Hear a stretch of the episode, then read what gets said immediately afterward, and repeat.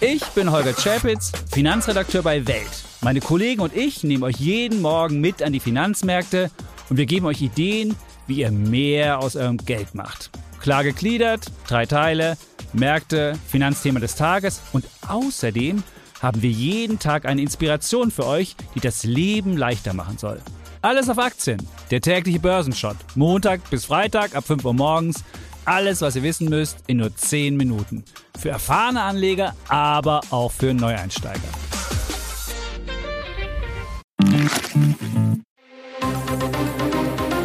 Das Bild News Update. Es ist Samstag, der 19. August und das sind die Bild Topmeldungen.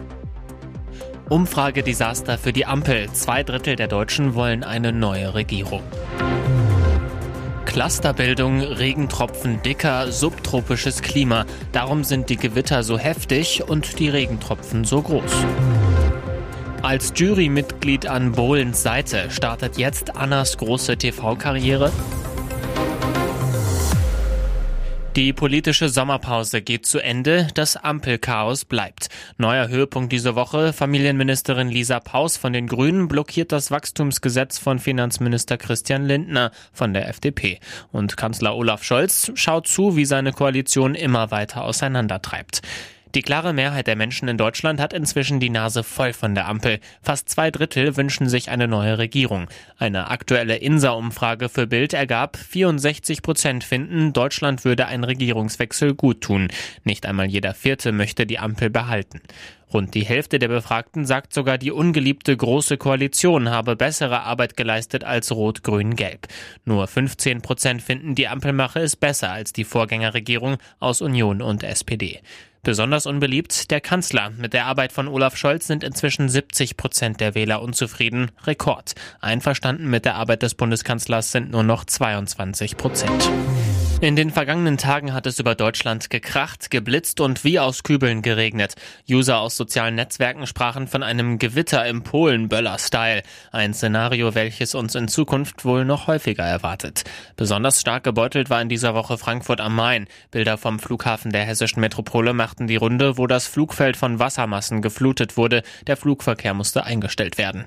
Die Gewitter über Deutschland werden immer heftiger. Dieses Gefühl lässt sich auch faktisch belegen. Bill sprach mit Meteorologe Carsten Brandt von donnerwetter.de. Der sagt, in den vergangenen Jahren haben die Unwetter an Intensität gewonnen. Die Gewitterzellen sind stärker, energiegeladener und bilden sich häufiger als früher. Der Grund dafür liegt laut Brandt im veränderten Klima. Durch die steigenden Durchschnittstemperaturen bekommen wir immer mehr subtropisches Klima. Schon eine Temperaturerhöhung von zwei Grad sorgt für 10 bis maximal 15 Prozent mehr Regen da wärmere Luft mehr Wasserdampf aufnehmen kann, erklärt Brandt. Diese Aussagen lassen sich auch statistisch belegen. Laut der Online-Plattform statista.de werden die deutschen Sommer immer wärmer. Während zwischen 1970 und 80 die Sommermitteltemperatur maximal 17,6 Grad Celsius erreichte, kletterte diese allein in den vergangenen fünf Jahren dreimal auf 19,2 Grad Celsius und darüber. Ihr Showaufschlag ist so rasant wie einst die Matchbälle vom berühmten Papa.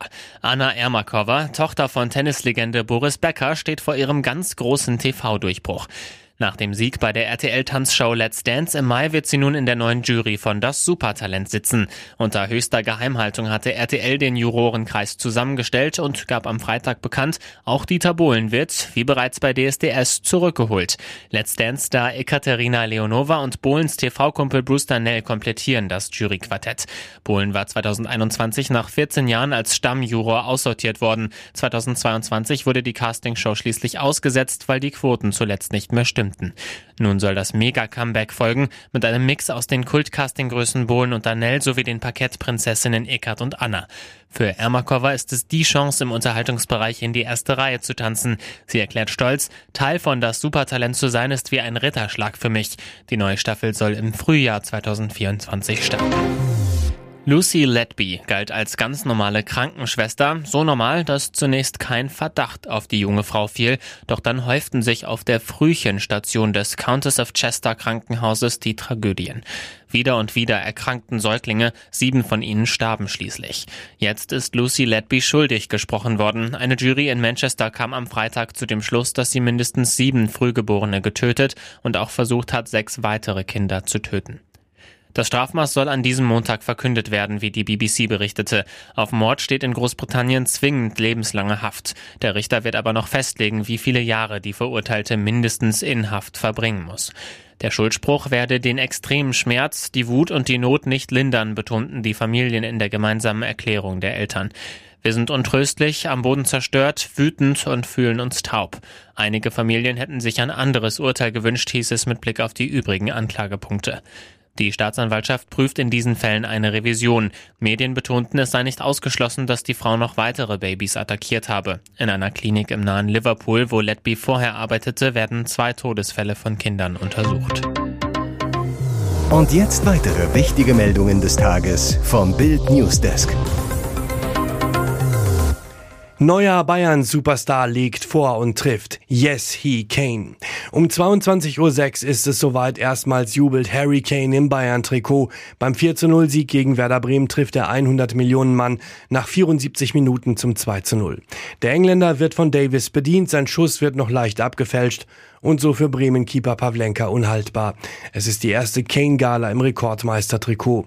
Denn nach gerade mal 195 Sekunden ist er schon am ersten Treffer für seinen neuen Club beteiligt. Vierte Minute, im Mittelfeld spielt Leroy Sané den Ball zu Kane, der legt die Kugel sofort zurück, schickt Sané alleine auf das Bremer Tor zu. Der Eckschalker schiebt ein, erzielt das früheste Bayern-Tor unter Trainer Thomas Tuchel. Mit seinem zweiten Ballkontakt sorgt Kane so für den fünftschnellsten Assist bei einem Debüt in der Bundesliga-Geschichte. Dann darf Kane auch noch selbst jubeln. Yes, he Kane. Aber nach der Supercup-Blamage gegen Leipzig ist auch der Auftaktsieg der Bayern gegen Bremen nicht ganz ungefährdet. Denn Werder hält teilweise gut mit, hat durch Bittenkurt und Füllkrug zwei dicke Chancen auf den Ausgleich. Aber Bremen kassiert nach der peinlich Pleite im Pokal gegen Viktoria Köln auch im zweiten Saisonspiel eine Niederlage. Er war jahrelang sein Stellvertreter, Wölkis Pornopriester. Zum 67. Geburtstag hat der Kölner Kardinal Rainer Wölki von seiner Mitarbeitervertretung ein ganz besonderes Geschenk erhalten, einen Pornoskandal. Zwei Mitarbeiter hatten bei der Staatsanwaltschaft über Listen ausgepackt, die massenhafte Zugriffsversuche auf Porno-Webseiten von Dienstrechnern des Erzbistums belegen sollen. Die Staatsanwaltschaft lässt derzeit alle aufgelisteten Seiten auf kinderpornografische Inhalte überprüfen. Pikant nach Bildrecherchen in Justizkreisen soll sich auf Platz 14 der Liste mit den meisten Pornozugriffen ein Mitarbeiter befinden, bei dem Ermittler Anfang Juni 2023 wegen des Verdachts auf Besitz von Kinderpornografie dessen Büro im Generalvikariat durchsucht hatten. Für Wölki persönlich noch brutaler auf Platz drei der eifrigsten Pornokonsumenten seines Bistums steht nach Bildrecherchen der damalige Generalvikar Markus Hofmann. Er amtierte von 2018 bis Juni 2022 als Wölkis Stellvertreter und oberster Leiter der Kölner Kirchenverwaltung. Und zwar sittenstreng. Selbst wenn sich der Verdacht der strafbaren Kinder- oder Jugendpornografie nicht bestätigt, ist der Fall für Wölki jedenfalls peinlich. Denn für die katholische Kirche ist jede Form von Pornografie eine große Sünde. Mitten in der Innenstadt 14 Verletzte, Massencrash in Köln. Massenkarambolage mitten in der Kölner City. Bei einem Unfall mit zehn beteiligten Fahrzeugen in der Kölner Innenstadt sind am Freitagabend insgesamt 14 Menschen verletzt worden, einer von ihnen schwer. Nach Angaben eines Polizeisprechers waren die Autos um 20.20 Uhr nahe der Lanxess Arena in Deutz kollidiert. Rettungskräfte waren mit einem Großaufgebot im Einsatz. An der Unfallstelle waren Trümmerteile in weitem Umkreis verstreut. Die Wagen stapelten sich sogar teils übereinander. Ein vorn komplett aufgerissenes Auto lag auf dem Dach eines Kleinwagens. Auch einige der anderen Fahrzeuge hatten teils starke äußerliche Beschädigungen. Wie es zu dem Unfall kam, ist noch unklar. Ehepaar angeklagt, die geheime Zockerhöhle des Mafia-Clans.